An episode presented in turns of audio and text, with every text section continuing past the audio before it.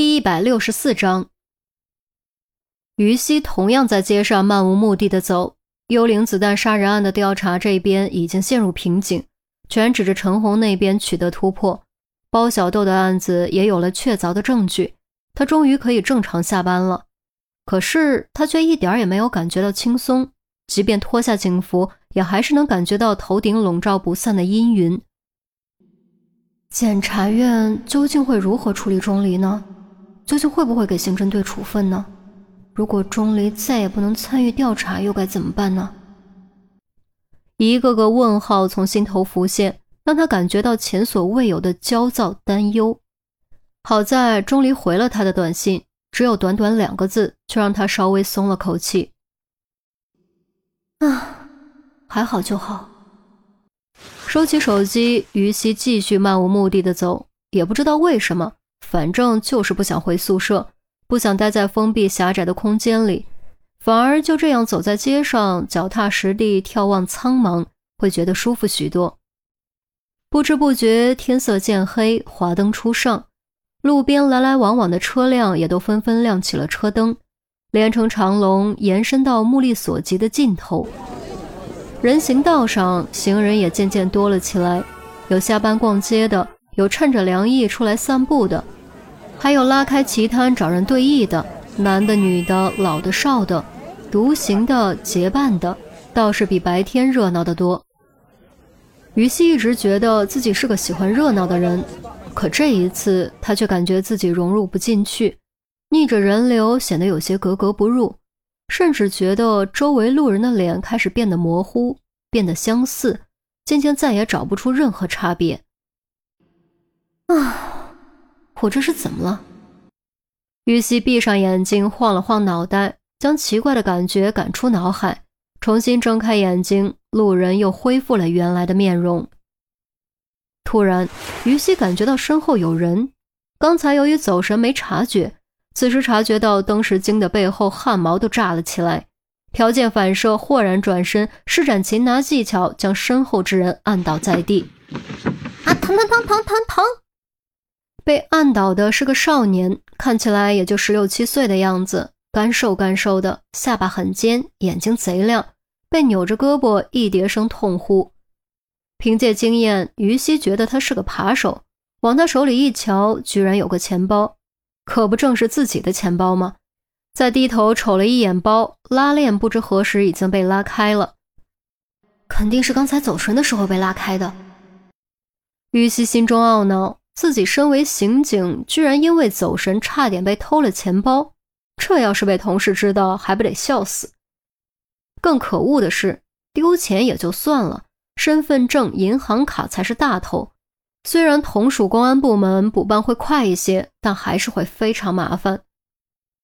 小小年纪不学好，学别人偷东西，以后想蹲监狱是不是？于西心中气恼，忍不住手上加了些力道。疼，好疼！来人，救命啊！光天化日杀人了！少年扯开嗓门一顿干嚎，立刻惹来许多路人驻足关注，对着于西指指点点，议论纷纷。喊什么喊？看清楚我是谁！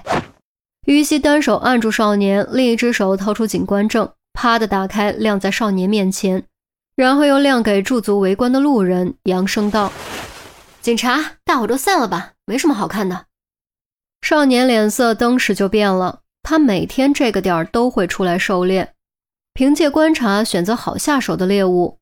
就在刚才，他发现了走神的于西。为了试探猎物，他反复三次从于西身边走过，都没有被留意到。于是他果断决定下手。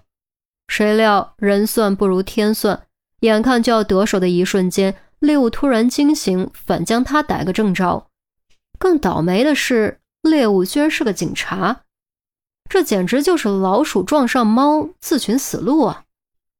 警警察怎么了？警察就能无故伤人吗？我招你惹你了？少年咽了口口水，梗着脖子说：“偷我钱包，你还敢狡辩？”于西瞪眼喝道：“谁偷你钱包了？明明是你自己掉的，我帮你捡起来，你居然冤枉我！”少年继续狡辩，还朝路人大喊。大伙评评理，我见他钱包掉了，好心帮他捡起来，他居然说我偷的，这不是冤枉人吗？这什么世道？难怪老奶奶倒了没人扶，都是他这种人害的。老人倒地没人扶这个现象已经成为社会热论的话题，众人都感同身受，其中已经有人开始倾向于相信少年。丫头啊，松开他吧，扭伤了胳膊多不好，也许真的是你不小心掉的呢，千万别冤枉了好人，不然伤了人心，像我这种老头子摔倒了，可就真的没人敢扶了。下象棋的老大爷抚须叹道：“听到没？还不松手？懒得和你计较。”少年迎着于西的目光，一副吃定你的样子。于西呼吸一滞，气得牙痒痒。没想到自己居然会碰到这种事，对下象棋的老大爷说：“大爷，我当然不会冤枉好人，但我也不会为此放过坏人，否则就不是伤了人心那么简单了。”说完，于西掏出手铐，将少年铐上。指了指包，又指了指几米外树边上的摄像头，对少年说：“你真以为狡辩我就拿你没办法了？你拉开了我的包，上面肯定有你的指纹，摄像头肯定记录下了整个过程。跟我回警局验指纹、调录像，看你还怎么狡辩！起来！”少年被拉起来，这回真的变无可变了，立刻变脸，哀声求饶：“啊，警察姐姐，你饶了我吧，我是初犯，真的是初犯。”你就饶我这一次吧，我以后再也不敢了，我发誓。一听这话，真相顿时大白，驻足的路人纷纷散去，还有不少人留了脏话，气愤自己差点上当。老大爷叹了口气，摇摇头：“哎呀，年轻人啊，悬崖勒马，回头是岸，莫要等到追悔莫及时啊！”初犯。我就不信你没有前科，走，跟我回警局。于西铁着脸，压着少年朝警局的反方向走去。少年并不知道警局不在这边，一路上求个不停，求的于西耳朵都长茧子了。十几分钟后，于西将少年带进两座楼之间的巷道，这里没有摄像头，也没有灯，借助远处的路灯才能勉强看清对方。这里是警局，你可别骗我。等等，你不会要打我吧？少年吓了一跳，连忙往后缩。